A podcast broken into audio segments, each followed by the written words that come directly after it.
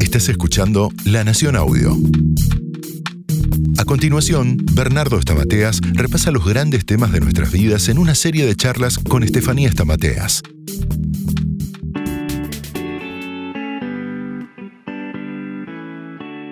Hola, bienvenidos a un nuevo episodio. Soy Estefanía Stamateas y estoy junto al doctor Bernardo Stamateas. ¿Cómo estás, Bernardo? ¿Cómo te va, Steffi? Bien, ¿y vos? Lindo. ¿Seguro que lindo? Sí. Mm, no sé, me parece raro ¿eh? esa contestación. ¿Por qué? En algo andarás vos. Mm. Mm, Ay, qué introducción, porque hoy vamos a hablar de este tema. Los celos y la desconfianza, Bernardo. Contame, ¿los celos son todos iguales? No, hay distintos tipos de celos. Eh, los celos hay que distinguirlo de la envidia. La envidia es quiero tener lo que vos tenés. Mientras que los celos es tengo miedo a perder lo que tengo. O sea, los celos son miedo a la pérdida. El- los celos siempre es de a tres, la envidia es de a dos. Yo te envidio a vos el auto.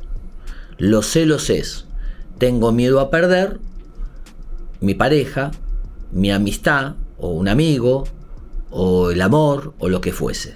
Se puede celar personas y cosas. Entonces, esta inseguridad, este miedo a perder, nace del miedo al abandono. O sea, está el celoso, está el celado y está el tercero. Ese tercero puede ser real o imaginario.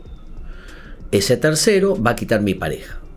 O sea, ese tercero está como idealizado. Siempre el celoso idealiza al tercero. ¿Y cómo se ve a sí mismo? Descalificado. Vos te vas a ir con él porque él es mejor que yo. Él es mejor, yo soy peor. Entonces, la descalificación es el corazón del celoso. Vamos a empezar picante. La famosa frase, los celos son amor. ¿Es real? No, no son amor, son posesión. Los celos son patológicos. Los celos no son expresión del amor. Ahora, hay celos que son norm- normales porque son muy breves, ocasionales, circunstanciales. Entonces, che, te vi hablando con tal persona, me dio cosa. Eso es normal. Ahora, cuando se instalan como hipótesis, ya son patológicos. Eh, genera mucho desgaste ¿eh? y no se va con el tiempo. Los celos no es amor, los celos es posesión. ¿Y ¿Aún los celos normales? Exactamente. Eh, lo que pasa es que la- eh, todos somos celosos, porque el miedo al abandono lo tenemos todos. Ya desde chiquitos fantaseábamos consciente o inconscientemente en ser dejados, en ser desprotegidos. ¿Por qué? Porque cuando éramos chicos, ser cuidados dependía nuestra vida. Si mamá no nos cuidaba, o papá, o alguien, moríamos. El ser humano es el ser más indefenso en su nacimiento. Si el bebé no lo ponen en el pecho de la mamá, muere. Si no es puesto ahí, muere. El bebé no tiene la posibilidad de buscar. Entonces nosotros, el cuidado es el corazón de la infancia.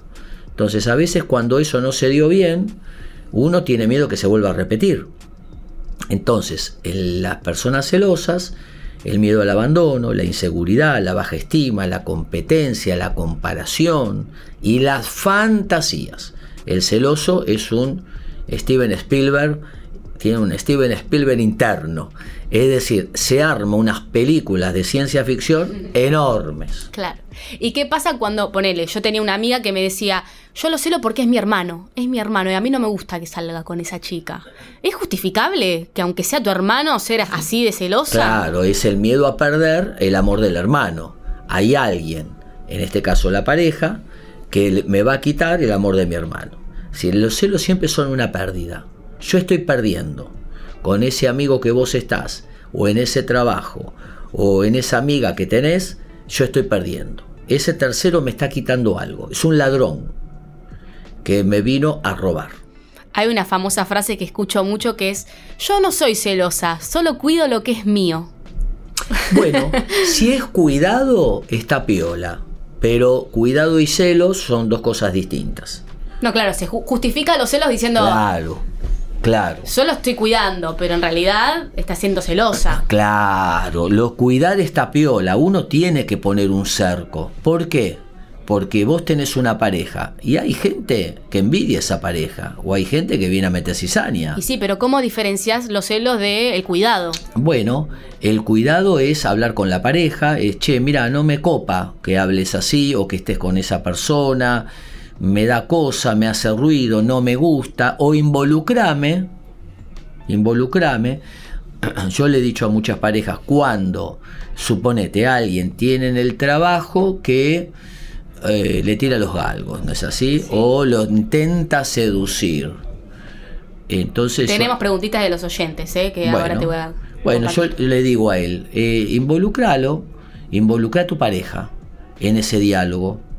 Es decir, que sepa, pero no desde el lado de la confesión, sino del lado del compartir. Y que la persona que te quiere seducir o meter algún tipo de saña sepa que involucraste vos a tu pareja.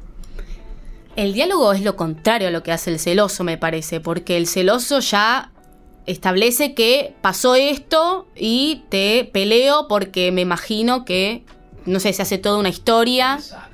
Claro. ¿Qué técnicas usa el celoso? El celoso eh, usa el interrogatorio, como cuando, donde, porque usa el pasado. Vos me dijiste que hace una semana usa la imaginación. ¿Por qué miraste ¿por qué te tomaste ese camino y no tomaste otro? Entonces, eh, al mejor estilo Jacques Cousteau, bucea. ¿Quién? Jacques Cousteau. Ajá. Era un... me, chavé la edad con el, ejemplo. Para los que no, no conocemos. Jacques Cousteau, un famoso explorador de los océanos. Entonces, Jacques Cousteau, como el estilo de Jacques Cousteau, bucea en las profundidades de la historia del pasado. Mira, wow. ¿viste? ¡Qué nivel! Estoy, inspirado, ¿eh? Entonces, ¿cómo, cuándo, dónde y por qué? Eh, el celoso es una persona ansiosa. ¿Ah, rumea, claro. A más ansiedad se pueden activar mal los celos. Porque rumea, analiza, mira, evalúa, cuestiona. ¿Todo ansioso es celoso? No. Ah. No. No todo ansioso es celoso, pero todo celoso tiene ansiedad. Claro porque está hiperactivado, está alerta este, y está con sensación de que va a pasar algo malo. Claro, ya pensó en pasado mañana. Claro. Bien, pregunta. Nicolás pregunta. Va, nos cuenta. Mi novia me cela con mi compañera de trabajo. Estoy cansado porque siempre me hace un reproche y no me queda otra porque tengo que verla todos los días en el laburo. ¿Qué hago? Bueno, eh, involucrar a la pareja, decirle, che, pasame a buscar, eh, presentarle a la compañera de trabajo, que la compañera de trabajo vea que él involucra a la pareja. Eh, habría que ver cada situación en particular, pero que no hay ocultamiento. Y aún para la, compañera de trabajo, vamos a suponer que esté en plan de seducción, que eso también sucede, eh, involucrar, ponele. ella le escribe a él, la compañera, ¿no? Le dice, ay, qué lindo que trabajás, sos un genio, tres corazoncitos. Y se lo manda en el WhatsApp. Raro. Y es raro. raro. No, no suena mucho a felicitación. ¿Qué puede hacer él? Eh, eh, puede compartírselo a su pareja y, escribirle, hola, mira, acá estoy con mi pareja, eh, justo estábamos charlando de no sé cuánto, o sencillamente ni decírselo. Pero ¿Cómo no decírselo? No, claro, a ver, tampoco hay que... Claro, ¿y qué haces cuando la persona... No, no, se lo decís por un tema de que no reaccione mal? por miedo a cómo puede llegar a reaccionar. Y tampoco es, che, te quiero confesar que me escribieron esto. Uno puede... Mira, la fidelidad y la infidelidad es una decisión. No importa la tentación. A vos te pueden decir que fumes 100, 100 propagandas por día pero va, si vos no lo legitimás internamente, vos no vas a fumar. Tiene que haber una decisión interna. Y uno tiene que aprender también a poner límites.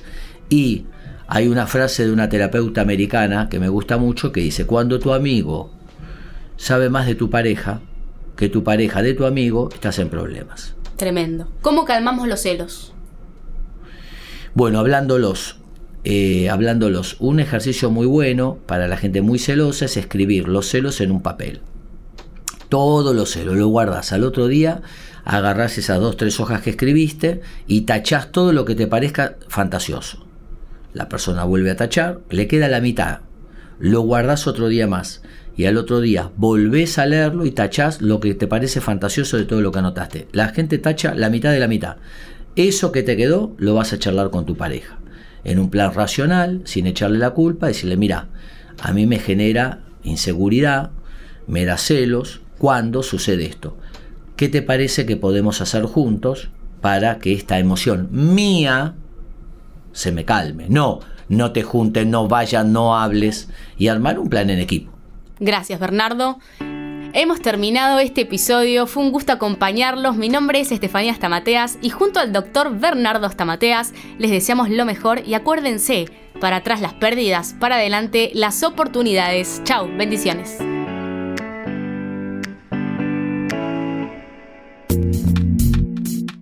Escucha todo el contenido de La Nación Audio en www.lanacion.com.ar barra podcast. Súmate para no perderte ningún episodio. Estamos en Spotify, Apple Podcast, Google Podcast y en tu reproductor de podcast favorito.